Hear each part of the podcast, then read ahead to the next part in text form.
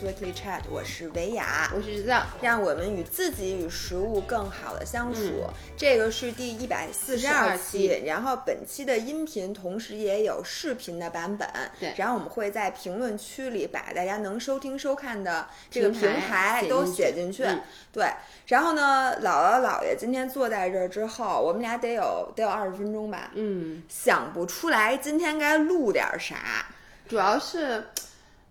咱俩是两个非常没有内涵的人，你知道吗？又来了，嗯，你是不是你爸又教育你了，是吗？我爸总是教育我，然后呢，我我其实是这么觉得的，就是这段时间我的状态都特别不好。你不是状态特别好吗？不，我就刚开始好。你知道我是从什么时候状态尤其不好吗？就受了你的影响。其实前段时间我状态不太好。又来我，我没有深刻的意识到，我只是觉得我状态不好。然后你记不记得有一期在音频里面你说，呃，你说你觉得自己一无是处，你说你都不敢看别人的视频，因为你一看觉得自己是个垃圾。然后呢，我其实本来没有这种感觉，我我虽然状态不好，但我觉得这是一个自然的现象，就人生嘛，ups and downs。我在那个低谷区，你说完以后，当天晚上我就开始去看了一系列竞争对手的视频，然后觉得，哎，我怎么以前没有发现我如此的一无是处呢？然后呢，结果就在那不正好赶上我生日周嘛，嗯。然后我生日那天不是有一个声带的仪式嘛？我当时呢就是拿着自己的相机去的，嗯，然后我当时就让我一个朋友帮我录了整个的这个从车轮一直到声带的过程。但那天特别巧，我们的另外一个不是竞争对手啊，其实另外一个博主。然后呢，他当时我知道是谁了。他当时也去，就是我们那个馆，他去拍拳击，他是一个泰拳，他打泰拳，他拍拳击的一个内容。然后呢，他带着他的摄影师，所以特别巧赶上了我的声带仪式，他的摄影师就基本上是帮我录了我的那个整个声带的过程。嗯，然后最后他录的。对，所以你这样，第一就是首先结束完了以后，我一看我朋友拿我的相机帮我录的那个。当然了，我朋友他也不是专业摄影师，反正那 footage 就有点惨，就又很抖，然后那个光线什么也不好。嗯，然后呢，我当时还挺郁闷的。然后我们那个朋友说没事儿，那谁谁谁他摄影师帮你也录了。我就问他能不能把这个 footage 给我。嗯，他传给我以后，我下载下来一看，特好，简直好了。他说人家录的那个，就整个那个 angle 角度，然后呢那个光线那个质感。嗯，然后我当时没关系，我在这里再插一条，我们那招聘广告马上就出来，而且我已经看到有很多人已经准备好简历，准备投了，咱们马上就要有了，好不好？好。然后当时我就觉得一下就觉得自己一无是处，你知道吗？这个就是因为你知道吗？我看到这个以后，我第一件事是我先去翻了他的 vlog，我一看人家的那个视频。你终于发现了，但是然后我就开始自己洗脑，我就说其实这是分不同风格的。你看 YouTube 上面很多就是几千万粉丝的人，他的 Vlog 其实他就用那个卡片机拍，嗯，他就说我的 Vlog 就是用卡片机拍，然后我大视频再用好的相机拍，这两种风格，我就自己跟自己说，这是一种风格，这是一种风格，这是一种风格。然后呢？就到剪视频的时候了，我先粗剪出来，我发给了艺术总监，他不是加包装精简吗？他就跟我说，我去，他说你这声带这部分怎么录的这么好？双重打击，这不是你的相机录的吧？然后说，然后就跟我说，咱们什么时候也能达到这种水平？哎呦，我就觉得我当时就特别。失落，所以自那时候起，有一段时间我的工作状态就非常的不好。我我觉得一个是很多人就说了，从春节回来以后，好多人到现在为止还没缓过神来呢。那这神儿缓的可是有点长，其实也才一个多月嘛，因为今天是四月一号嘛，一个多月呀？对呀，三月一整个月加上二月的半个月嘛，一个多月其实。其实现在离春节就一个多月，我我真的吗？对，我觉得春节已经是好久好久以前的事儿了。我觉得有几个原因啊，尤其是在北京的朋友，第一就是今年北京春天的天气，我我都不知道应该用什么语言来形容，一个字儿差，简直差到是我有记忆以来可能是最差的一段时间。那你记忆太晚了，我只能说。以前我记得有天气不好的时候，就北京有曾经有雾霾很差的时候。但是呢，你比如说三个大雾霾天，你总能赶上一个好天儿。我一点毫不夸张的说啊，我觉得从我春节从西双版纳回来，一直到现在，基本上好天不超过五个手指头。对不对吧？对，真的就你要是要求很高的那种，就是蓝天白云，就是有太阳且没有雾霾的天气真的非常的少。对我深有体会，是因为、呃，我从海南回来之后，我就在外面可能骑过。为数一个手能数数出来的车，呃，嗯。骑骑车、没有一次是我觉得骑特别舒服的。对，不是雾霾，我需要戴口罩，要不就特别特别冷，要不就是刮巨大的风，嗯要不就下雨，对。然后要不就是又下雨又雾霾，要不就是又又有土又雾霾，反正正就没有没有好没有好的天气。然后我那天我这周不是跑了我第一次步吗？嗯，今年的第一次步啊。然后呢，我就正好翻照片儿，我就发现去年的这个时候，咱俩老去跑步，嗯当时疫情。然后我发现大部分照片儿，你看那背景都是挺清楚的，就不像今年这样。所以不知道为什么，我觉得这个第一是让我心情特别不好的原因，包括那次就是。大家都知道，就是日常公园的李叔，其实最近一直在休息嘛，嗯，他又跑大理去了，他又去了，他又去了，但他可能已经回来了，他上周末去了。然后呢，他就跟我说，就是从大理回来，就你知道，就你比如说你从三亚回来，尤其能感觉到就是特别失落。对，就是心情不好。而且昨天我还看到我们另外一个柔术群里面有一个人说，他说我这个过敏已经要死了。啊，对对对，就问大家怎么能治好，结果一天以后他说我好了，说我出差了，说我离开北京一下飞机，立刻所有的过敏的症状全部都消失了。是，然后我就觉得这个天气真的对人的影响特别大，不光是心情，我刚刚还跟姥姥说，我 physically 就是我的身体是能感觉到这个天气的，就真的不说我插一句，嗯不是说春天是自杀率最高的季节是的，因为我爸不是有抑郁症嘛，我嗯爸每年在春天的时候，抑郁症的发病是最多的，就是会心情特别压抑。然后呢，我是能感觉到我的身上特别紧，而且就是睡眠特别不好。就前段时间我的睡眠一直都非常的浅，就即使我睡的时间很长，但是我觉得我没有到深度睡眠区。嗯，就一晚上都睡很浅，所以种种种种加起来状态都特别不好。然后这两天状态又好了，是为什么呢？一个是天气好了，嗯，一一共就好了一天半，其实加一才不超过三十个小时。对，但是就从上一次沙尘暴开始，而且我觉得就是你看今天虽然说是凉嗯，天气，但是因为你知道大家知道我住的楼层特别的高。你知道，只要外面空气不好，那放就什么都眼望去看不见啥都看不见。所以今天我觉得至少我能看到对面的楼，我就已经 非常棒。对，我觉得一个是天气，还有一个是我最近开始，就我又开始规制了一下屋子。我之嗯前说过，我去年搬家以后状态好了很长一段时间。段时间，当时姥姥就跟我说：“说我告诉你，你这新鲜劲儿过了，你状态就不好了。”我发现的确，就是春节回来以后，一个是你多买了一些东西，我发现东西一多就开始乱，对，然后呢，一乱你就开始心情不好，然后呢，你知道就是把冬天的那些好多东西要收起来换季这件我觉得很麻烦，所以整个状态都不好。然后我上礼拜干了两件事儿，一个是我完成了换季，啊，我已经换完季了。第一次听说有人在三月份换季对，我就已经换了，我就留了几件春天的衣服，然后把冬天的。不过哎，说实话，嗯你现在换季比较容易，老板儿。为什么我没有衣服是吗？就是你不需要，就是你衣服再多，嗯你都不穿，你都不需要把它拿出来。嗯就是去年夏天的衣服，今年夏天还好好的搁在包里，你只需要拿几件背心儿出来就可以了，就换完季。而且我去年在换季的时候，我就是连着衣架把那件衣服卷起来的。我今年换季就把它 unroll，然后你得给穿上，熨啊。我穿上再熨呗。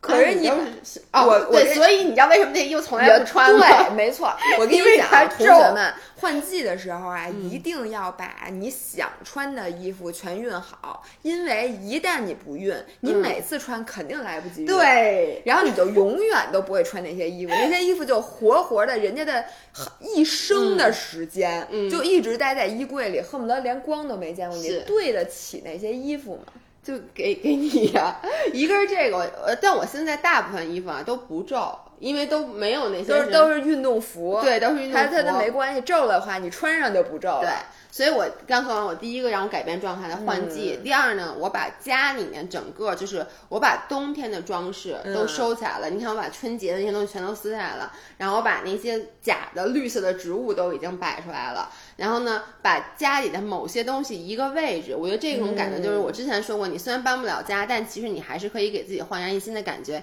第三件事儿就是购物，因为我那天发现，我从去年搬家，我说我再也不买衣服，直到今年可能三月份，我都没有买过任何东西。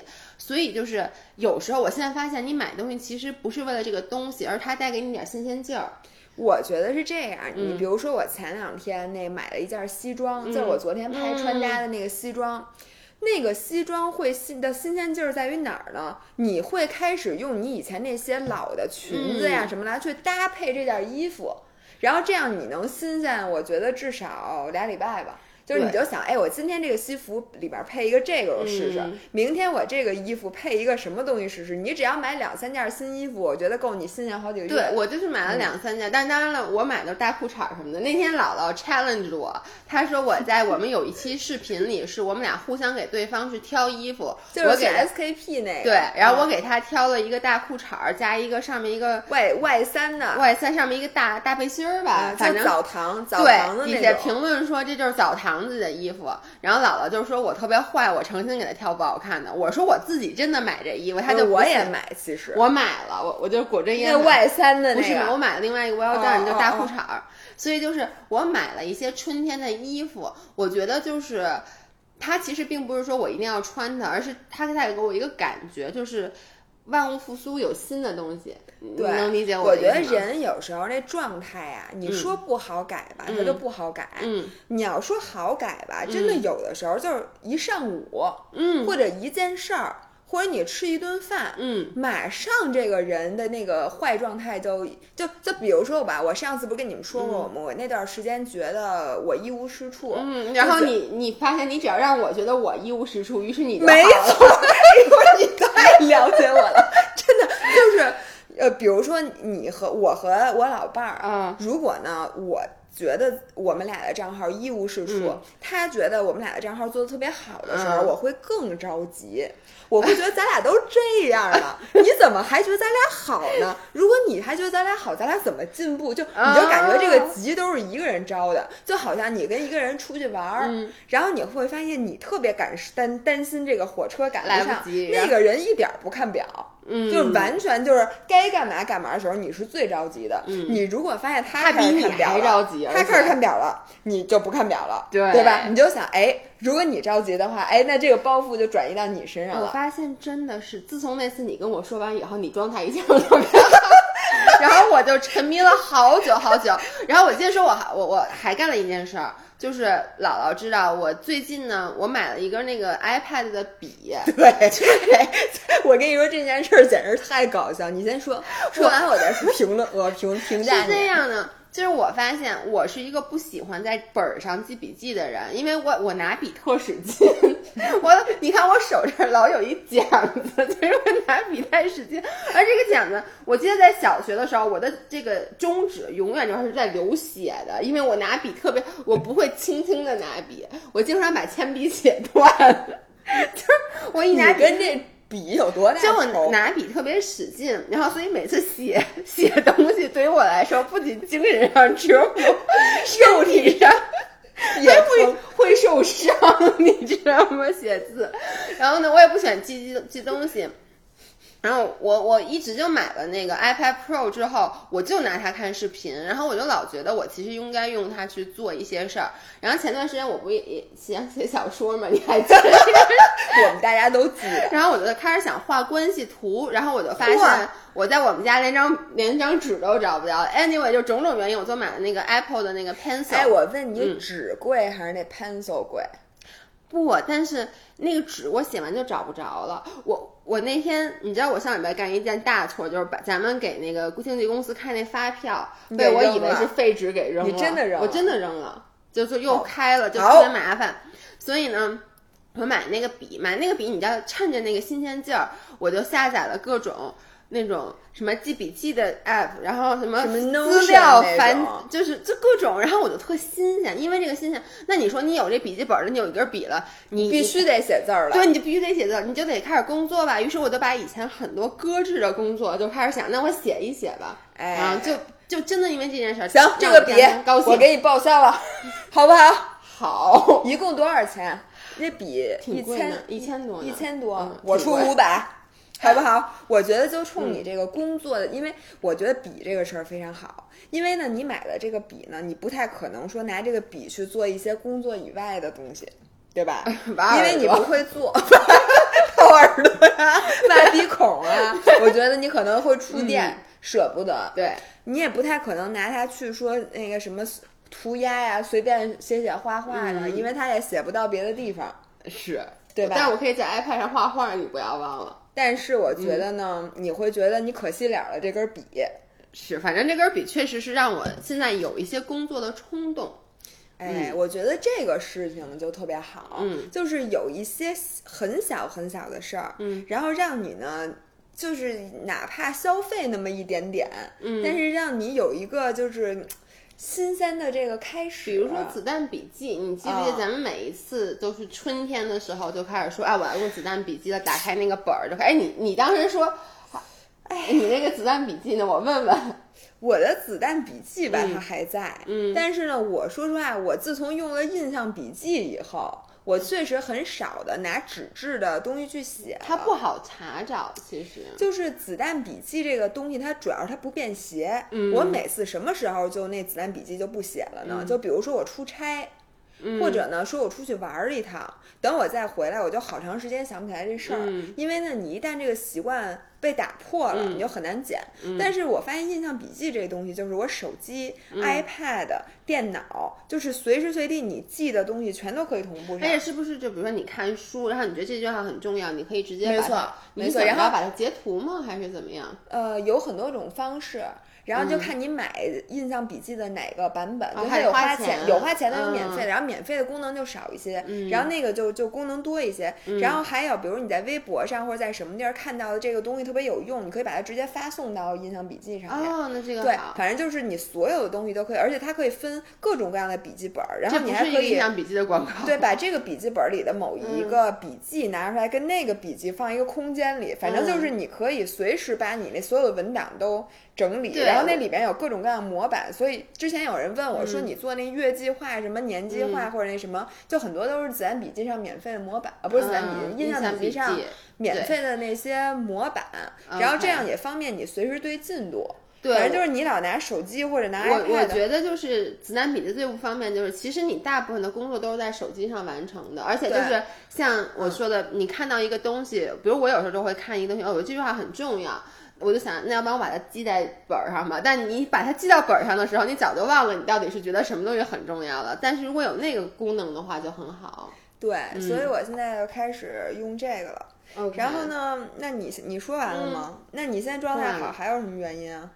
呃，就这些。哦，对，还有我想说一点，就是，嗯，大家都知道我去年其实瘦了八斤，嗯，那是在我状态最好的时候。然后呢，哦，我前段时间状态不好也跟这个有关系，就是。呃，心情又不好又压抑，然后前段时间我确实吃了挺多的，就是我一到春天胃口不就变特好吗？嗯，你知道，就是我觉得这个心态很难摆正。虽然说我一直跟别人说要摆正心态，就是你好不容易你瘦下来了，所以我也没有好不容易吧，但是你瘦下来了，嗯，你再体重再回去，你就会觉得这个比你从来没有瘦下来还要令人觉得难以接受。然后我一直在想方设法的摆正这个心态，但前段时间就是这件事儿在我心目中也有一个，你怎么没跟我说呀？可是就他没有节目也没说。他没有那么重要，因为我觉得啊，就是。嗯因为你知道体重你不是一下长上去的，嗯，我是有一天咔嚓一下长了，又长了两三两三斤吧，就是前段时间都没事儿。然后我那天就总结为什么会有这个原因，为什么体重我会有一点反弹。我觉得最重要的是我的雪季结束了，就是以前我的周末两天都是在滑雪的，嗯，你总因为滑雪吧，你真的是一直在动，你不说滑雪本身消耗多少热量，至少你每天早上起来从九点钟开始，只要你没工夫在家吃零食，对，而且就是你出去，你就算吃那一顿大的，就像你说的，它不像那个零食，你也吃不了那么多。而且呢，你这一天你就不说滑雪这个运动消耗多少热量，它本身的 NEAT 非运动热消耗也是非常高的你穿着那雪鞋走路，那就很沉。你穿鞋带儿什么的，就那些都本身它会一定是让你周末你的你是存在热量缺口的，我觉得。然后现在呢？到了周末，本来我计划特别好，我说等那个雪季停了以后，我周末每个周末我都要出去玩儿，然后我还买了那个特别好的那个 hiking 的那个鞋，我就跟那个张雪都说好了，咱们每周末去 hiking，山结果就没有一个周末是我觉得能出去爬山的，就出去爬完山回来就变成兵马俑了。对，就导致我其实等于从雪季结束到现在，每一个周末都过得非常的静息。就是我我起的都特晚，我可能都睡到十一点才起，然后呢，运动顶多也就是去个健身房，或者说去上个柔术课，没有之前，然后但剩下的时候你都躺着在吃，所以就是造成了我的体重有点反反弹。然后我是从什么时候对这件事儿 OK 了呢？是我发现原因了，嗯，我发现原我估计是因为这个，因为我觉得我吃的也没有说比之前吃的多很多。所以我就想没关系，因为马上夏天就到了，我可以开始划水了，我水板都买了，我就心想就，我每年春天体重都会上涨，我决定 embrace it，嗯，就 let it be。而且我发现我这两天体重上涨了，我柔术打的就比之前好，就有劲就。这就有变化，我跟你说，体重上涨两斤就特别明显，就跟你你体重轻两斤，你跑步一下就觉得轻松很多，对不对？就你体重轻一点儿，你其实都觉得跑起来会会比之前要轻快。就打柔术是一样的，一个是你体重上涨了以后你劲儿大，一个是你本身体重你就比别人大了。就是你的对，然后这样子你压在别人身上的时候，等于平白你又背了俩沙袋。所以这就是嗯怎么着，打柔术之前先得赶紧喝几口水。啊，我我刚刚开始那个恢复柔术训练的时候，我不体重还低呢嘛，那时候可能有时候早上起来也就五十九点多公斤，就还都不到六十呢。那两次我为了每次上柔术有劲儿，我都在上柔术之前吃好多东西，而且我还喝好多粥，因为我觉得粥沉，我真的是这么觉得。吃两块板砖，因为我老觉得，你说我吃个面包，面包齁老轻的，所以我就每次吃完面包还喝两碗粥。现在不用了，现在已经正常了。嗯嗯。，OK，我说完了。那个我是想说点什么呢？一个是这不马上就清明节了吗？然后我不知道大你要家准备去给我扫墓了。对，真的。然后我就想知道大家清明节都准备干点啥？嗯因为清明节呢，虽说这个节日也不适合特别高兴，但是呢，就三天的假期也不是很长，所以就是很尴尬。嗯，然后我今天就本来想想想我历历次清明节就干嘛呀？你清明节老出去玩，我清明节从来没有出去玩过。我在手机上翻了一下历年的相册，嗯我发现我就基本上清明节没在家待着过。嗯然后去年我刚才跟我老伴儿数了一下，从四月到六月的这三个月，我去了六趟包邮区。你知道去年六趟去年六月份的时候，有一次我跟他急了，就是我们俩有一次干一什么事儿，后来完了以后，我就跟他说，我说我想给你提意见，我说我觉得你最近玩的有点凶。他说，啊，我说还好呀我说我玩了吗？我没玩啊。我说我说我觉得最近你玩太多，然后今天他我说你自己说我去年跟你生气有毛病没毛病。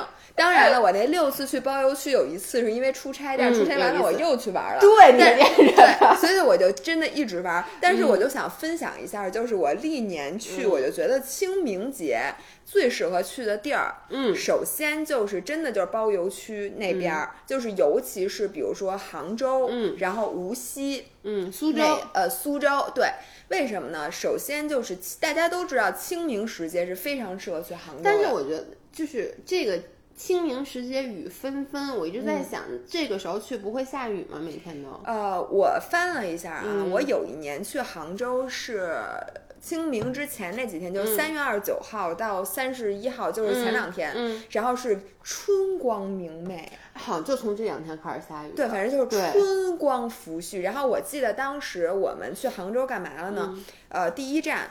呃，现当然我们是住在那个西湖边儿上，嗯然后下午的时候就先去那个龙井村，嗯，然后龙井村那块儿有很多农家菜，嗯，然后它农家菜，我就记得有一个东西特别好吃，它是把那个桂鱼，呃，把牛蛙，把虾，哎呦河妈，这虾玩意儿能什么吃吗？什么东西炖在一起，一锅白汤，就是所有最鲜的东西炖成一锅汤。巨好喝，就是嗯特别特别的鲜美。嗯然后就是龙井虾仁儿，就是那个虾仁儿炒那个龙井茶的那个茶茶叶茶叶，然后呃什么龙井茶炒什么鸡蛋，就是那种。嗯你知道吗？就是那种清香的鸡蛋，还有一个他们家那个芸豆，就是桂花和蜜腌的那啊个，大白芸豆，那巨好吃。对对对，然后就这些东西，而且它那个环境啊是在半山腰上，嗯。这边就是茶田，然后这是很开阔的茶田，然后这边就是一个半山腰上的小，你可以坐在外面，嗯。然后点一杯龙井，然后点一桌子菜，你可以在那儿，然后他会先给你上瓜子儿。给你上葵嗯花籽儿，然后你就一边嗑瓜子儿一边喝茶，然后再吃完一顿菜，然后再在那儿晒晒太阳。那块是不是能适合骑车？那次你说？对，我是，然后我去年的时嗯候是四月十号，也在杭州，然后就赶上下雨。嗯但是杭州的雨呢，它不是那种瓢泼大雨，它不不太影响你玩儿，对，吧它是细细的雨。然后那一次呢，我是也是住在那个杭呃西湖边儿上，嗯然后我们就去骑了那个龙井山的那一圈儿。嗯，呃，然后整个的路都非常非常的美，就是整个基本上在西湖景区里，然后也有坡，但是坡又不是不是很大，然后能穿过这些茶田，就两边都是山什么的，然后就觉得特别幸福。嗯，然后晚上再吃一顿那个什么那个老头儿油爆虾呀，或者吃点儿那个杭州的那些菜。嗯，我你知道，我直到现在我还因为我下周末就你跑马拉松那我不也要带我爸我妈出去玩吗？我直到现在我还没有定到底是去杭州还是。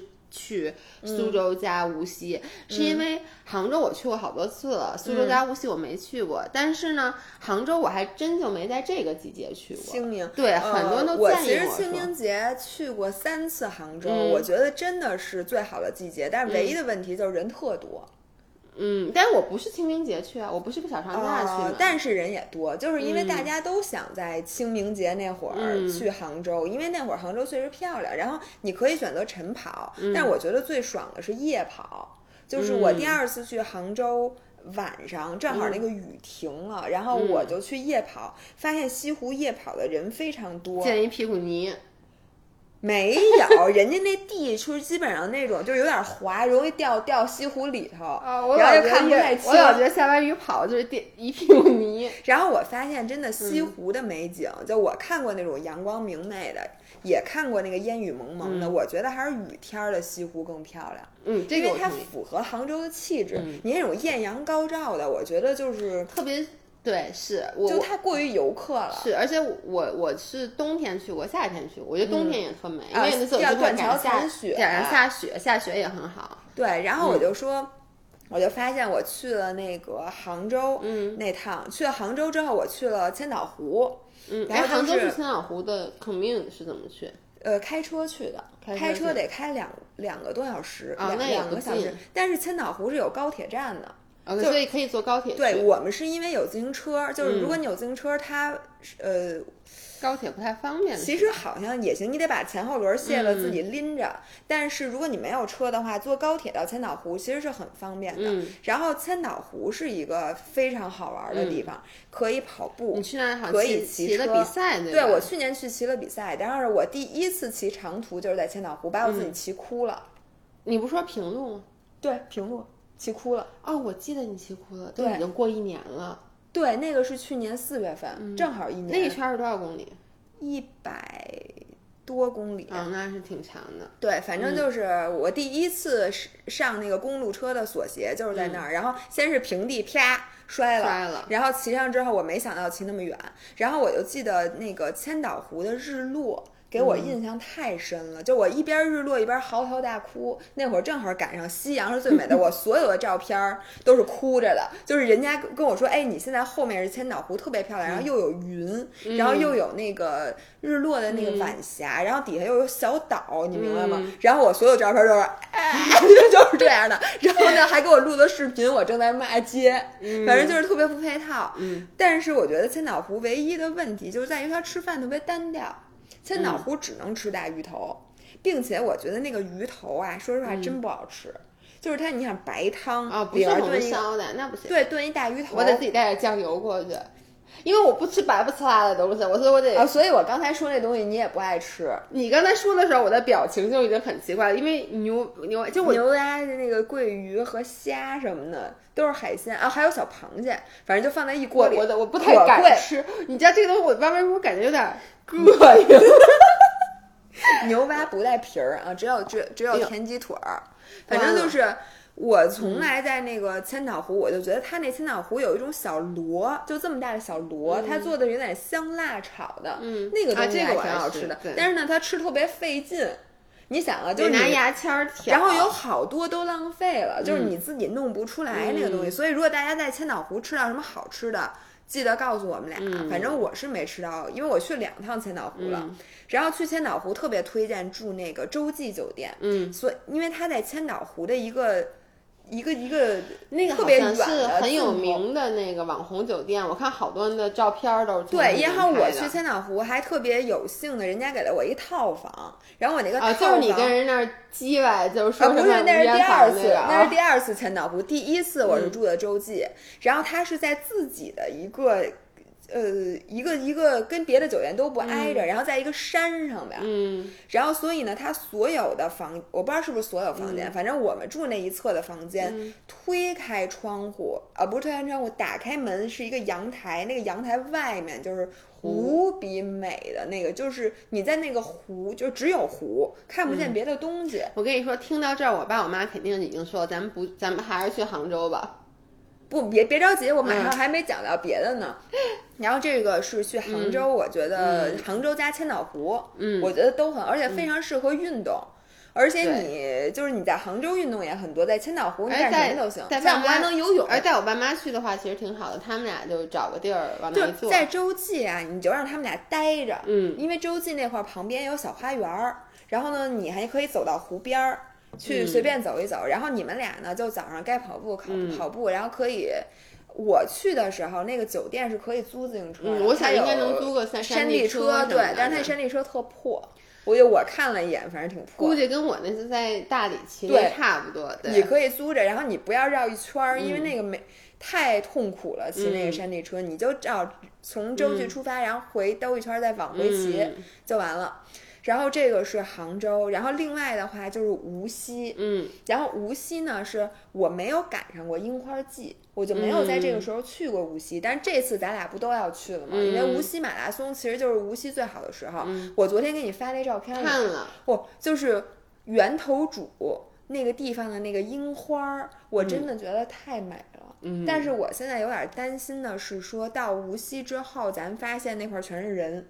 你肯定全是人，尤其你要跑马拉松的话，我觉得就那个我去那个跑马拉松的那个周周末对，应该人是非常多的。但是我觉得那个无锡的那个樱花儿嗯真的是值得一去的，嗯，值得看。而且无离无锡特别近的，其实就是大家可以把，我觉得可以把无锡和苏州对，基本上所有，因为它都有一个机场，你知道吗？对对对对，嗯都放在一起给玩儿了。然后苏州，我真的是我去过好多好多次苏州，嗯，然后我非常喜欢苏州，是因为我不是喜欢苏州的那些苏州园林，嗯我是喜欢金鸡湖。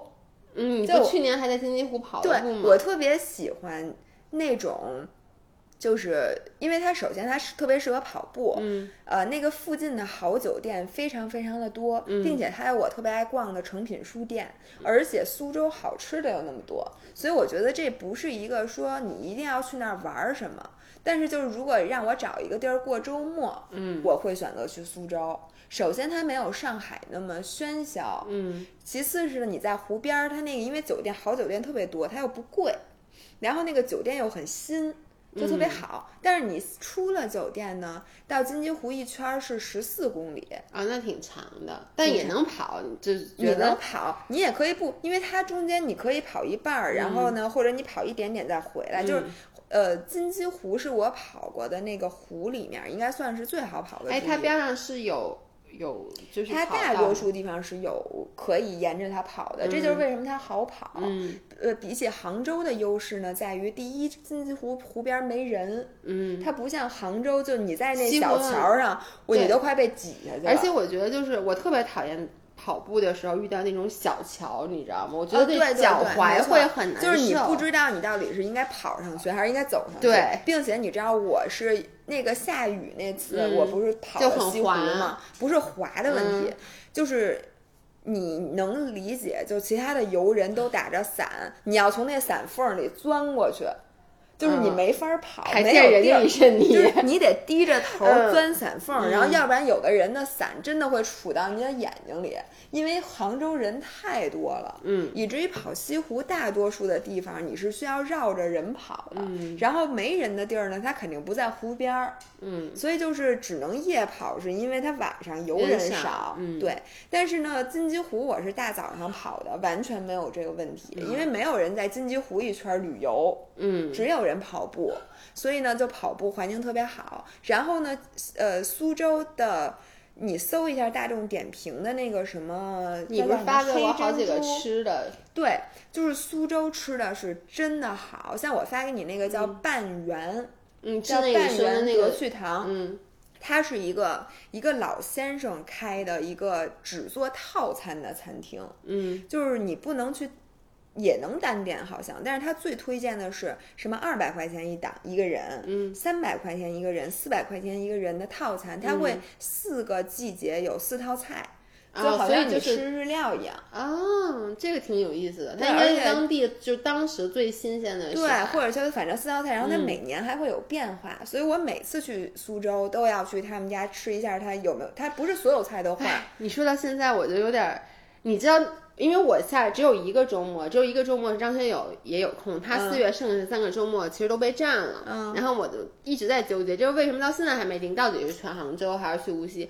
我甚至昨天都跟他说了，我说实在不成，我自己去一趟无锡，我周末自己去。我说正好我昨天录完音频，说我要自己出去旅行，就这两，因为我觉得是。其他的季节就夏天去又太热了，就这是最好的。嗯但我跟你说，无锡本身没有什么可玩的，就是你要说光去一个地儿，嗯在无锡自己待着，那你肯定不如去西湖，不如去杭州。嗯，但杭州又去过很多次了，而且一个人出去旅行还是有点惨的哈。你看，你看看，嗯，对，你知道为什么吗？嗯一个人出去旅行，你看我一个人出去旅行都是去冲浪啊，或者去滑雪，对就你得有事儿干。你说你只是在去跑步啊？我这么跑步的，这么讨厌跑步的一个人，你让我出了门儿，你说你每次约我，我都给你找各种各样的借口。但我说实话，我觉得苏州的美食是需要分享的。嗯，就是你如果一个人说我去苏州我就吃，也没劲。Guzo doesn't share food。但是你不可以觉得自己抢抢因为那个苏州，你吃人家那个应该叫玉兴记吧？嗯它那个什么秃黄油面，什么那面三虾面，三虾面是这个季节最好的。我跟你说，你说到三虾面的时候，我的肚子，因为你知道三虾面有一虾是虾油，嗯，你知道那个虾油加上它那个虾仁儿，然后那个虾籽是三虾面，就这三虾，然后拌的那面有多好吃吗？呃，你这哎，你不饿了？你别咬我啊！我们在录音频之前，姥姥跟我说她饿了，我饿的受不了，我已经吃了一南瓜了。然后她说不，她我觉得吃南瓜太凑合，不符合我对饭这件事儿的定义。我同意，但当刚才我特别饿，我要不吃南瓜我就吃你了，那我觉得我还是吃南瓜吧。哎，我突然又想到，嗯我去年还去了两个好地儿。嗯对不起啊，对不起，哎，我真的你们。说这个人，那个，一个是我给你们讲过，我去了莫干山加安吉，嗯，对这个都是上海周边的著名的这个山，嗯和竹林。呃，特别多的也是上海五人儿肯定全都去这两个地方度过假。嗯然后我想特意提一下，就是安吉和莫干山的民宿是嗯非常非常之值得住的。前说了特别好，对，呃，然后尤其是安吉，因为我觉得莫呃现在安吉也有点网红了，就是大家要去就赶紧去，因为我觉得现在这个民宿越来越贵，越来越贵，但它的品质并没有升高，就是因为这个地方被越来越多的人知道了。对，而且我现在还是对民宿是稍微有点顾忌的。对，但是我给你看过我那个民宿的照片，那个特别好，特别嗯好，就是我住那几个民宿真的都是很好，而且就是首先我建议大家如果去的话就骑车去玩儿，嗯，因为莫干山是一一座山，然后那你骑骑得动吗？会不会你往下不要出溜啊？就是你这个线路选择很重要，就是你不要去挑战人家最高难度的那个地方，它总是有一些比较轻松的，可以让你体验一下骑行的快乐的那种地方。然后你能想象，就是一定要早起，在那个因为莫干山那条路，你只能是在呃汽车道上骑。啊，如果你九点以后的话，你就骑不了了。你的意思是要九点之前骑完是吗？骑完，对，然后我们都是在六点多骑，因为而且你这个我们是六月份去的，所以很热。嗯，呃，你要九点以后，你能明白啊就是那种蒸汽就上来。然后我们是六点多骑的，当时就是山里面都是那种一层薄雾，薄雾嗯然后地上就有小松鼠，然后一个人都没有，寂静无声。然后两边是竹林，然后你骑着骑着骑着到那边可以看，就浮在半山半山腰上的云，嗯，然后底下那个那块儿还有那个水库，就真的特别漂亮。然后还有就吃的还特好，因为莫干山和安吉都是产竹子的地方，他们那啊个竹笋笋比肉好吃多了。就是我每一顿饭都吃那种红烧的那种特别厚的那种笋干儿，就那个炖笋，我简直就炖笋是这个世界上最好吃的东西，真的，就那嗯里面搁多少肉，我都不带碰那肉的，我就只吃那个笋。嗯，然后那个莫干山的自己产的那个啤酒也不错，啊，莫干山还有啤酒，对他自己的那个啤酒牌子，我忘了，好像有两个牌子都很不错。而且现在莫干山发展的就是它的那种小的咖啡厅，很多都很值得。就是你骑着骑着骑着骑到一个它那个什么地方，可以喝一杯咖啡，然后再接接着走。嗯对，我觉得近些年来去莫干山旅游的人还挺多的。对，因为我觉嗯得上海人吧，就是他们真的比咱们幸福。就是莫干山整个那个地儿都弄得特别洋气，而且包邮区那边本来气候也是比北京好一点，你看看咱对咱这个窗外，咱们这个好多民宿，我觉得都是受天气所致，是就你没有什么太好的天儿。就是它整个冬天，你想它要在山里面的话，都是荒置的。而且我我就觉得今年特奇怪，我已经做好了准备，就是你今年是开春以后又找不着人了，结果呢一直做到现在还没有出去，还没有出去，感谢天气啊，整个感谢三天气月，我就没感谢天气。对，主要就是因为天气。哎，你跟大家炫耀，好多人还不知道，你本来是要去林芝的，后来咋又不去了？我本来是要去林芝看桃花节骑车的，四月，嗯但是呢，因为那块儿海拔，就那条路线海拔很高，多少？我不知道他设计那路线上三。千了吗？就是林芝那块儿其实海拔不高，但是呢，他要骑那条线路，肯定是要就因为在西藏嘛，嗯所以它肯定是海拔比较高的。所以呢，我们当时那个俱乐部就没敢组织，就特别怕大家有高反、啊我非常能理解。那天我正好开车的时候听那个八八七，就专门在讲说这个季节是最适合去林芝看桃花的。对，然后同时也说了说，就是在那边的话，很多人会有高反，说尤其是如果是。你去西藏的话，都建议在林芝先住两天，先让身体它等于是一个过渡的期，然后再往上走，所以肯定会挺难受的。然后他们现在要改地儿了，嗯决定在咱俩直播那天，就哦对，by the way，我们嗯。是四月十三号下一次直播，然后又是混场的，从吃到喝什么都有。他们人家四月十三号那天出发去骑黄山，然后这也是我黄就是去年五月去的黄山。然后我跟你们说，我真的是赶上，我感谢疫情，嗯，就是让我体验了一个一座山上只有二三百人的黄山。嗯，就是今年不会，今年人肯定对，就是。缆车上，就是我和几个小伙伴，只有我们几个人，嗯我们甚至可以一个人一个缆车坐黄山。然后我想说，五一真的就是其实也是黄山那边气候最好的，因为我们在黄山不仅爬了那个黄山。然后住在黄山脚下，我们还那个骑车去了西递和宏村那边，嗯，然后旁边还有一个叫太平湖的地儿，也非常适合骑车。就是呃，大家如果去黄山玩儿的话，可以考虑有一天住在太平湖，因为那个太平湖周围跟那个千岛湖一样，也是可以玩儿的，并且那块儿也能租车，很多人去那儿骑车。嗯，就是从太平湖可以骑一圈儿，并且呢，太平湖可以骑到西递，可以骑到宏村，那一路上就是黄山附近的那个山，如果你开车开过的话，你就应该知道有多美。巨美那边的山，嗯就是那个景色之秀丽。但是我还要吐槽一点的，就是黄山没什么好吃的。我在黄山天天吃臭鳜鱼，就是所有的菜都是巨咸、巨油，嗯然后都是先炸完了之后，然后臭了吧唧的再红烧。我觉得你可能还行，嗯，但是就是我不爱吃炸的，我就喜欢吃炖的东西。不是它，你看它那个臭豆腐吧，也是我爱就是先就是炸完了之后再弄上，它都是那么弄的嘛。嗯因为你给吃，你要让我吃鲜臭豆腐，我还是宁可它炸完了再吃。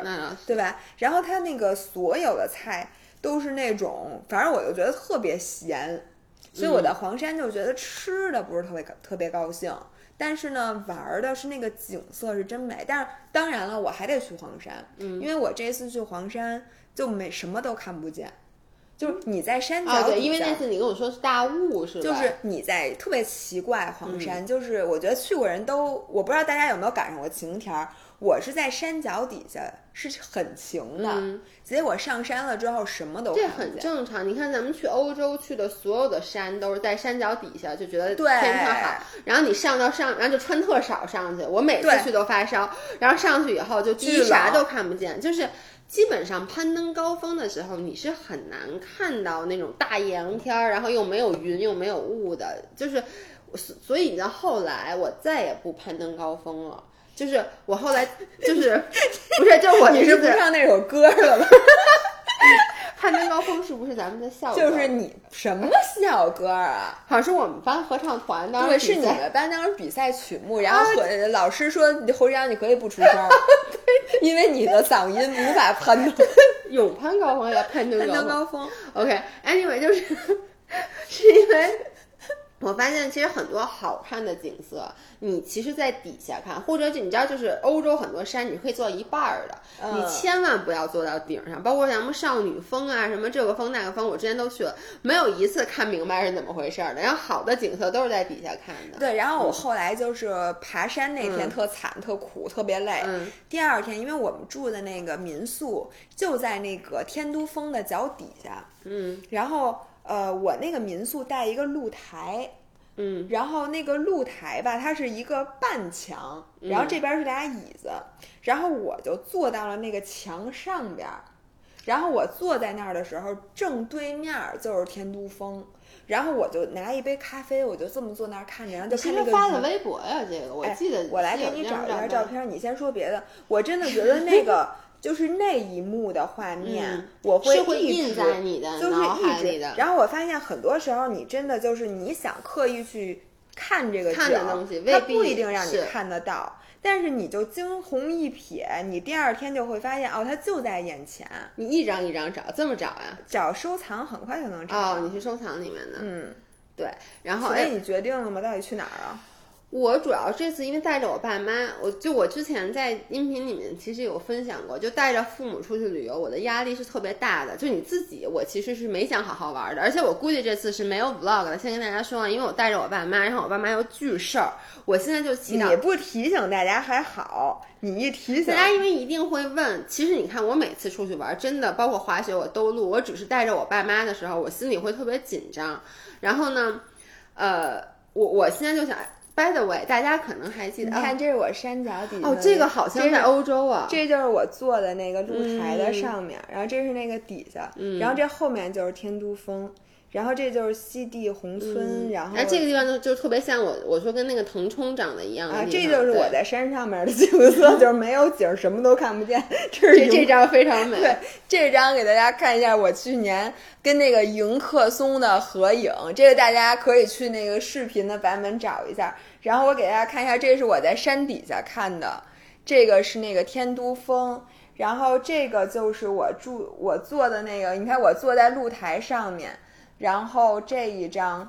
这一张的人快急死了。对，然后这一张就是我在那个露台上面坐着，就清清楚楚的大家可以翻一，下我们去年四月份的微博，这几张你是有发微博的，我印象很应清楚。该都有。对对对对对，嗯。然后我最近是被种草了一个什么事儿呢？嗯去年呢是被种草了那个越越野跑，嗯因为我发现这个人啊都是越玩越野。最开始呢，你只满足于说我跑个马拉松，嗯这个马拉松可能是我毕生的梦想，嗯然后当你跑过马拉松之后呢，像很多人他就会在马拉松这条路上精进，嗯但是像我呢，我我就不喜欢这种，因为我射手座可能就是太花心了，就我总得有新鲜的事物才能吸引嗯我的注意力。我就想说，那再晋级是什么？其实就是跑越野跑。对，然后我今年呢就发现，哦，去年我就发现了，身边很多很多跑步的人都转了越野，对。然后定向越野，是。然后这些，然后今年我发现呢，因为那个无锡的那个组委会，就那嗯。会跑，他们是组织 T N F 一百的那个组织者。T F 一百就是 North Face 每年的那个大型的比赛，然后它就有在莫干山的。然后我就在想，我说我要不要今年去比一个越野的时候，我发现我之前那些比越野的朋友，最近都开始转露营了。哦，哎，那天我说两个，一个是我之前跟你说，我就是嗯那个张涵同事的老公，他就是一直就是从马拉松，然后进阶到越野了嘛。但是他后来跟我说的就是，越野跑你也不能较真儿，因嗯为越野跑，如果你同样你想享受的是那个越野的过程，不能追求成绩，你就不能追求成绩，你就不能，因为他们真的是他们跑。四十多个小时，然后呢，就夜里面就在泥里面跑，就下着雨，我就觉得，就因为你在越野跑，比如跑四个小时、四十个小时，你中间是不休息的，所以我就问他，那你白天看景，晚上他说晚上就继续跑，头上戴一探照灯，然后在那里面，我就是这种就我觉得就不太适合咱们这种，我因为我那个其实也种草的越野跑，我决定你。不是，我是想越野，因为我我喜欢玩儿，但是你想，当越野兔，对，就是我想在天气很好的嗯情况下。去在山里面玩儿，那玩儿其实就是越野吧，比如从这边走到那边，哎，徒步那。对，但是呢，我不能接受露营，因为我之前露过营，我我真的是露过营，我我需要是在我徒步完了以后得能住酒店，住一个高级酒店。就至少得干净。哎，我嗯决定在咱们节目下回等你不在的时候，我邀请两位嘉宾。嗯这就是我跟你说我那天去见的我两个马上就网友，嗯，就是那个六六和大狗熊。然后呢，他们俩我发现啊，人家那个谁是学那个定向越野专业的，我还有这种专业，大学的时候的专业是哦吗？定向越野专业，就搞定了越野的。然后呢，这还有专业？呃，对，然后他们六六和大狗熊，嗯还有他们另外一个那个朋友，嗯他们三个人都是在这个越野圈儿摸爬滚打。然后，因为嗯我为什么那天见他们呢？是我问他们说那个。呃，我马上要比背靠背马拉松了。我说你们俩有，呃，你们仨有没有什么建议嗯给我们？他们仨都是久经考验，别说背靠背马拉松了，都是那背种靠背靠背靠背，背靠背靠背靠背，而且都是那种翻山越岭还要饭。然后那个他们在给我讲各种巨搞笑，什么参加越野比赛、找老乡要饭的故事，嗯，化缘那叫化缘，化缘 什么船翻了之后起来的时候，发现还有人往下摁脑袋，然后还被央视。采访就在水里不让上来，说你等会儿先采访一下你，就就各种各样奇葩的故事。然后他们就给我讲了好多，我我会录在这次背靠背的马拉松里面，就讲他们给我提的那些非常不靠谱的建议，我一个都不会采纳的，嗯就是那种。然后这些人现在都开始露营了，然后我正好我刚才在跑步，我不跑步过来了，大家看我穿成这样。然后是那个李叔，正好就是日坛公园是专门录了一期跟那个飞鱼秀原来的那个主播小飞嗯，不知道，啊，你没听过飞鱼秀？那咱俩有代沟。当然了，我也没怎么听过，但是呢，我我非常的，我还是听过的。它是一个什么样的台节目呢？飞鱼秀，飞鱼秀是原来著名的电台节目，就跟你听八八七一样。对，哦那那我真然后那个他们现在就搞了一个那个露营的那个营地，嗯然后就讲了说你去的那种是叫普通露营，对吧？人家现在搞的是奢华露营，我哎是谁推给我一个公众号的文章啊？就是讲这个，讲特别特别细，就是奢华露营。他讲的是两个人，就是一对夫妻啊辞职，然后就专门做这个奢华露营。我能理解你看了以后种草，你知道吗？就是。我就觉得，我老老到一个地方，比如说风景巨优美的地方，我就想，我如果能在这儿坐下，我没想住下，我想的是我在这儿坐下，然后端一杯咖啡，我在这儿看书，那该多么美好。但是我以前不喜欢露营呢，是因为我觉得我肯定受不了。就像你说的，你想啊，这个地儿晚上它要冷呢，嗯，然后呢，它有蚊子，主要它那个上下水啊这些就不太对，它不能洗澡呢。他上厕所怎么办呢？我吃什么呀？我喝什么？现在都有这些，都非常的配套非常齐全。一个是配套齐全，一个是我听他们讲，就是这里面你需要买什么样的设备工具。我刚想，我跟你说，就是我拍你就想跟你说，我说这这个运动特别适合你。我当时看的时候，我没有发给你，不是一项运动，就是我当时看的时候。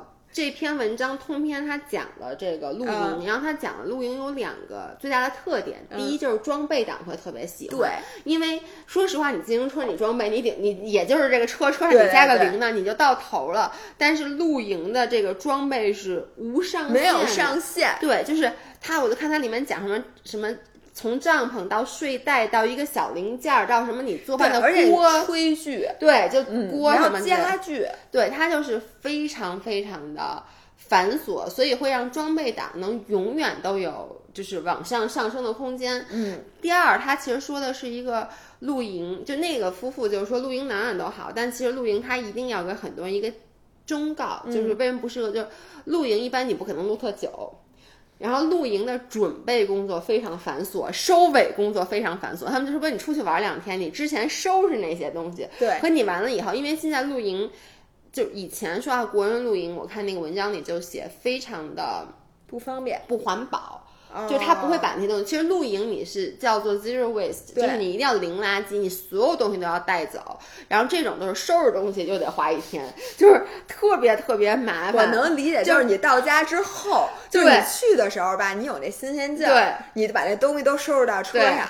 等你回家那天，就你收拾的时候，以及你把每个东西拆了，各个零件归各个位置，然后你就别拆。我觉得那东西啊，你只能不拆车里，你把那帐篷搁搁那个车上。是是是是，拆着确实费劲。但是我为什么就是我今天听完那些节目，我就决定以后，当然了，我肯定自己支帐篷这件事儿，我是绝对不会干的，我也干不了。我支完那帐篷，它肯定塌了。我这手残程度，对吧？所以呢，我就希望谁去露营的时候带上我，这样呢，我就到那儿享受就可以了。就是东西你也不用，那那我也没有啊。不但这样就不能满足第一条了，就是装备档，你可以买，我可以买给他们。我说你给我弄好，这钱我可以花，嗯，这劲。我是不愿意废的。对我，我其实那次看那个文章，我特别的被种草。它里面写的特别多，他写他们看萤火虫，嗯，然后看那个就星河晚上什么之类的。但他最后又花了三分之一的文章去写收每一样东西。我真的看的时候，先被种草，再被拔草，就立刻就被拔草。我当时想法是跟你一样的，就如果有人有这一切都是现成的，我只需要跟车。我就交份子钱，我就去。但如果说你要让我把这些装备买了以后，我当时第一个哦，对，他还说那两个人啊，人家住的是 house，嗯。就是人，他们就说，如果你没有一个储藏间的话，你也不要想着去露营。哎，你这跟我的想法正好相反。嗯，我在想，为什么露营在日本这么火？就是因为在日本，大家的居住条件是比较有限的，就是你们家并没有这么大的地儿，所以呢，你与其说我花重金在某一个地方买一个 vacation house，嗯，你不如买一套露营的东西，这样你每就是你想出去的时候，你可以在周末就有一个临时的家。那那些东西它搁哪儿啊？不是那东西都是可以折叠的，就搁塞在后边。但是你知道吗？就是我就看，因为但是我看那个人那对夫妇已经算是高级的了，就是他们买东西太多了，就是他东西太多了。你知道吗？你要说炊具，你想你家里放你这厨房放你自己平时烧饭的东西还还不够呢，你再加上那些炊具。但是那些我的理解，它都是比较便携。它是比较便携，但是你家都而且你干嘛非得要在露营的时候去做一个复杂的吃的？你泡点方便面它不香吗？哇塞，人家那可高级了，能做饭了。但是我。我就觉得露营的时候，我一定会愿意去吃一些我平时吃不到的，比如方便面配火腿肠，嗯，然后什么那个面包加那种什么，我就一定会要吃这些东西。你知道也有一个原因，就是咱们现在想起露营，觉得这个是一个比较呃偶然的事儿。然后我看那篇文章，就真正他们那种露营爱好者、露营发烧友，他们基本上每个周末都去露营，所以他们就说其实会很疲惫，因为你干嘛非得你又不是没地儿住，就是不，但人家哈的就是人家喜欢，就像你知道，比如说喜欢就是疲惫感，就是他其实就喜欢。露营，因为你知道，就比如说你说你在北京，你露营一共也就那么短时间，就跟我滑雪一样，我一共就冬天就那么几个月，我肯定希望每个周末都去。所以他就形容就是，周一特别疲惫上班，然后上到周三就开始收拾东西，然后周五就赶紧走。你你说到这儿，我也有点被拔草了，但是我还是诚心的希望能有一些人好心的小伙伴来邀请，可以，我也愿意去。对我其实露营的时候特别不事儿。我比你强太多了。你哎，你上一次音频可不是这么说的。你说因为我出去玩特别事儿，然后我不爱跟别人一块儿出去玩，我就爱自己去。如果只是露营两天的话，我可以做到不洗澡，你可以吗？你一天洗四次澡 露营现在我从周三开始每天洗四个澡，然后到周末忍两天。因为你看，我也可以不洗脸，我平时也不洗。你本来也不洗。对，所以就这些我是能忍的。但是你吃的多，我们还得每个人替。替你多背很多食物。我上次印象中，我露营觉得特别不好的体验，就是因为就有虫子，就我特别不能接受虫子，你知道吗？又断了。啊，就是它那种四处，我就记得就是那个帐篷，你一拉开，然后就地上都是虫子，那那痒。我觉得这些问题都是可以通过装备来。解决的，然后对我最后就想说一下，我为什么今天听完了之后被种草了？有一个最关键的原因和自我的价值感是有关系的。那里面我忘了是三是三千老师说的吧？我觉得说特别对。他就说，有的时候你有没有发现，就是当你现在生活在社会里的时候，就比如说你只干做博主这一件事儿，你其他的衣食住行都是由其他的快快递呀、外卖小哥啊什么的别的公司这人就花钱去买的服务，这个时候你的价值感只存在于做博主这一件事儿上。做博主有价值感吗？就还是有的，然后这个时候，当比如说你突然觉得自己一无是处的时候，就像咱俩前两天的那个感觉，你就真的觉得自己没有价值了，对吧？而且你就觉得你购买的这些服务，觉得别人给你提供，你都觉得自己不配啊？那那还是配？真的吗？我觉得不配，就是我就觉得我不配买这些东西，我不配拥有这些东西，我觉得我更觉得我是一个一无是处，没少买。一边觉得不配，一边哎，再再买一个这个。那都是前两天觉得配的时候买的，这两天觉得不配时候收到的。你说咋办？反正就是，就你你能理解吗？你的价值感就完全被剥离了。但是呢，你去外面露营这件事儿，能让你找到人最原始的价值，就是你发现你是可以生火的。你会发现你能把这火生起来，你能给自己支一个家，然后你能让这个屋子变得暖和，你能给自己搞一顿饭吃。就是，然后你能在河边儿洗洗手，就是你能发现，就是没有别人的帮助，你其实是可以活下来的。或者你如果和同伴在一起，就是如果你和同伴在一起去烧个烤，我我特别爱给大家烤吃的。就是我从那里面得到的满足，是我其实是有价值的。你给大家烧烤，包括吃牛，我给大家涮锅，目的是为了有价值。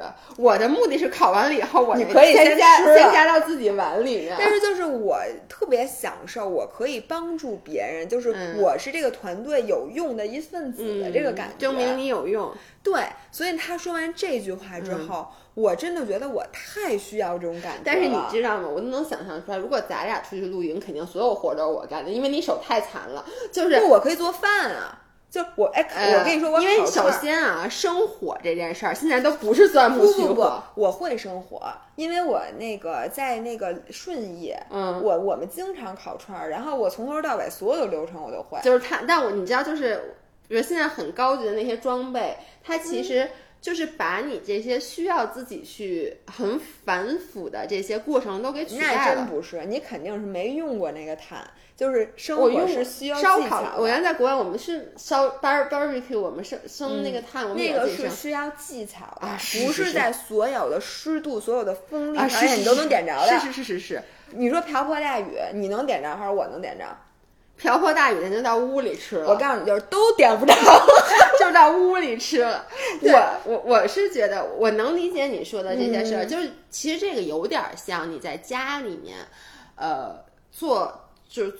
不是做手工，就比如说当时在装修的时候，我就找到了很强的存在感。我发现，哇塞，这东西我都能自己装上。对，还有如果你修过东西的话，你就觉得这东西我竟然凭一己之力能把它修好。然后还有一个他说的就是露营第二大的享受，就是享受解决问题的这个本身。嗯，就是你没有问题，反而是不好玩的。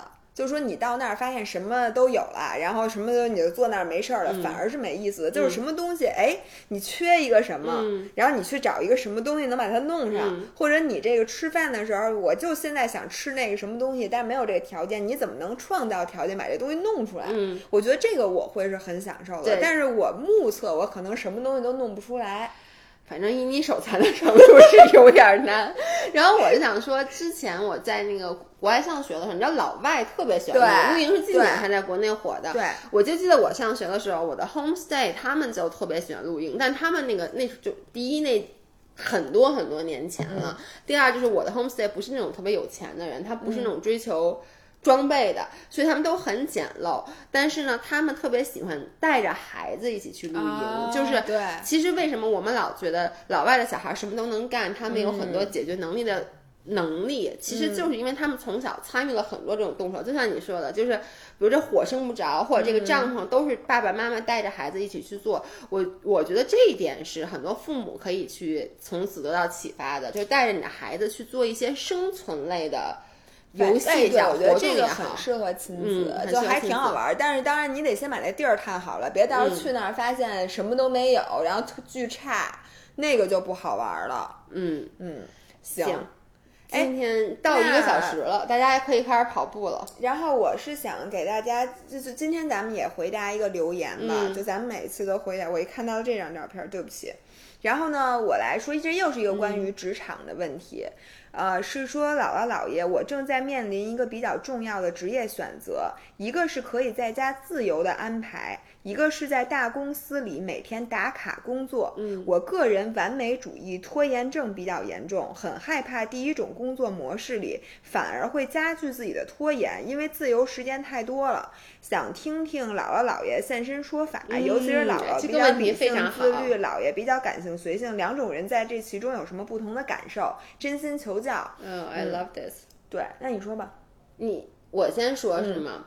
我我跟大家说，我其实这两种都经历过嘛，因为之前我先是在咨询公司，那就是非常非常，那不是朝九晚五了，那就是朝九晚九，然后又去了这种所谓的大的外国的国企，就是朝九晚五，就是它也有规律，也要打卡，但它没有那么严格。然后又到了现在自由职业，嗯，呃，我之前跟那个小朋友一样的担心，就我是一个自由散漫的人，我总觉得如果没有人一直在旁边盯着我，或者说给我设计。层层的这些考核目标，我自己会犯懒，尤其是我有一个沉迷型体体质的人，就比如说我看一电视剧，我就放不下来了。但是呢，我其实，在很早的时候，我爸一直就跟我说一件事儿，我爸说你就适合做自由职业，嗯，因为他就觉得像我这种人，就是我的那些创造力和想象力，如果在那种。很严格的环境里会被限制住，而且呢，它其实反而会更加限制住我的主观能动性。嗯，我现在发现真的是这样。就虽然在大公司那几年，我的确在那种所有都管着我的环境里面，我做的不差，但是呢，我其实缺乏了那种，就是。自己主动去向上，或者自己主动给自己加码，比如买一根笔，嗯，然后自己重新开始去规划这些事儿，所以就是它会让我可能最多最多做到七十分，但是就就到头了，因为你老是觉得，因为如果你是一个自由懒散的人，你就会觉得啊这样挺好的，我做的非常自律，但是现在在家呢，我的确我在嗯懒散期，或者说在我没有工作动力的期，我可能工作就是个二十，嗯，但是在我好的时候，我会有一百二。那平均下来分儿也不高啊。对，但是就是看你，我我觉得对于我自己的生活状态来说，我现在的生活状态比我之前更幸福。一个是我觉得自己掌握了主动权，还有一个是其实你的效率是提高的。举一个例子啊，比如说我平我在公司里面。我所谓的效率高，是因为有人管着我，我按时进行了输出。但是呢，这些事儿，第一不是我真正 care 的，它不是我喜欢的；第二就是。其实你大部分的时间也是在浪费，但是你是浪费在自己完全不 care 的事儿上了。而现在呢，你说，比如说啊，我前段时间我工作状态不好，我可能每天的工作状态是百分之二十，但我剩下百分之八十的时间我就不花在工作上了。我不会说我现在想不出来我拍什么视频，我还坐在这使劲想，我就去看看视频，看看连续剧，看看小说。我不是最近经常写小说嘛，我都看了，前段时间又看了好多之前的武侠小说什么的，找找灵感。就是你觉得这个时间和精力没有花在工作上，但它还是花在有意义的事儿上了。而这段时间我是一百二，OK，那我就全身心的投入在精力。所以总体来说，它是大的，这个值是大的。我个人的感觉。然后我的想法呢是说，我觉得你评判你选择哪个工作，并不能只是看，就是一个是在家自由时间。而一个是在大公司打卡，嗯，我是觉得要看整个这个工作本身，首先它的那个前途。同一种工作呀？我在想。那你也是不同的公司，嗯，然后你的，我觉得最重要的是什么呢？一个是公司的发展，嗯，呃，一个是你这个职位的发展，嗯，一个是你的老板怎么样，还有一个就是这两个有没有一些区别？比如说，一个是你喜欢的行业，一个是你不喜欢的行业，等等等等。我倒是觉得这个形式是不如内容重要的。嗯，你要说这两个工作完全一模一样，那我觉得作为我的性格，我肯定是选择自由。因为我自由就代表着，就是像像他说的，我可以最大限度的发挥，就不会是那种在我状态很差的时候，我也要强加着去强加对，然后状态好的时候，我也也这点儿，反正就是我觉得这个会让你逐渐把你的性情给磨得特别的平。对，然后我觉得自由职业呢，会让你就像他说的，其实你最大限度的利用了你的生命。嗯，你不想工作的时候，你想玩儿嘛，你就。你就多玩儿呗，就多玩儿。对，你想工作的时候你就多工作。但是呢，如果这两个工作不一样，那我觉得你考虑的不应该是这些，对，而是更重要的那些事情。是的，这是我的建议。而且，如果我觉得，如果你从来没有过在公司里工作的经验，就你一上来这是你的第一份工作，那我会选择第二种，就是去到公司里有打卡，是因为我觉得。关系和社交 networking 这些是重要的，而当你 work from home，即使你依旧是给一个公司在打工，但是你人际之间的交往以及社交带给你的这些东西就会差很多。所以，如果这是你的第一份工作的话，我建议还是去选择。哎，这个我同意，是因为你知道自己如果上来啊，初入职场的人，我觉得他好像不是，因为他之前有过工作。就如果你没有过工作经历，然后你上来就做自由职业者，容易让你这人特别飘，因为呢。你不能每天收到来自于你的同事、你的上司和你的下属的反馈。对，就你这个人如果没有反馈，就是你的你很容易没有逼数。像我们俩，因为都收到反馈这么多年，所以我们就算自己工作，你也有一双眼睛在从第三方的视角看着你，告诉你你今天是工作的比较高效的，还是你低效的？你今天这属于是属于什么档次的？你自己经历了，你就知道你你是现在是一什么水平。对，什么？但是如果你没工作过。你高效的时候，你也不觉得自己高效，因为你没比较。对，你低效的时候，你也不知道，以为大家都就都这样。因为我们虽然跟大家说要尽量跟自己比，但是你在社会里，你必须要有这个所谓的 peer。Review 吧，就是你要和你的同事比，比如说你觉得你自己很高效，但其实你的所有同事都比你更高效。对，但你不知道，就是你一上来就容易闭门造车，就是你天天其实可能一一直在玩手机，但是你就觉得哎，上班肯定可能就这样。对，就你你会产生一种这种感觉。然后另外一个呢，真的是比较危险的是说，如果你从来没有体现过在公司上班的感觉，你在家很容易陷入像你说的那种拖延。的嗯，这种对情境状态，因为太容易拖延。你想，你就想你小时候暑假在家写作业，你真写吗？都是抄啊。就是你在家可能坐一天也写不出仨字儿来，把你现在关在教室里头，嗯，就说你就写作业啊，你一小时这作业就写完了，这个就是在家工作的危险之处。那我们俩呢，可能是因为第一这件事儿是我们喜欢干的，第二其实我们不是完全一个人，我们也有团队，我们也有对方。就我在家还看着他呢，你说他今天出没出活，我不知道吗？我出没出活，他不知道吗？其实还是有这种压力，你不能完全放浪。对。形而且我觉得 work from home 更多，就当你是给自己打工的时候，这件事更 make sense，就是因为你知道这事儿我不干也没别人干。像我们俩顶多就是我知道我不干，他可能能干，但他从来也不帮我干，最后还是我自己干。对对对，但如果你说你又在公司又是 team，然后你又不知道别人干没干，我先不说你的效率如何啊，我会有一种深深的恐惧，我会非常没有安全对感。是是是，因为其实你的同事可能也在，就是拖延，但是你没看他们，你就就想。他是不是今天也没好好干活？就是你就担心他有没有好好干活，那功夫其实把你自己就给耽误了。对，所以我觉得在嗯家上班儿好处也是很多的，坏处也是非嗯常明显的。但是我仍然建议你还是按照工作本身的性质来决定。好的，那今天就这样吧，欢迎大家啊继续给我们嗯留言，我们每一次的结尾都会念一个大家比较有代表性留言。我希望下一次能念一个关于感情的，因为有些人说我们俩特别适合回答感情的问题，我也不知道 Why？I don't know。行，那今天就这样，拜拜。嗯拜拜。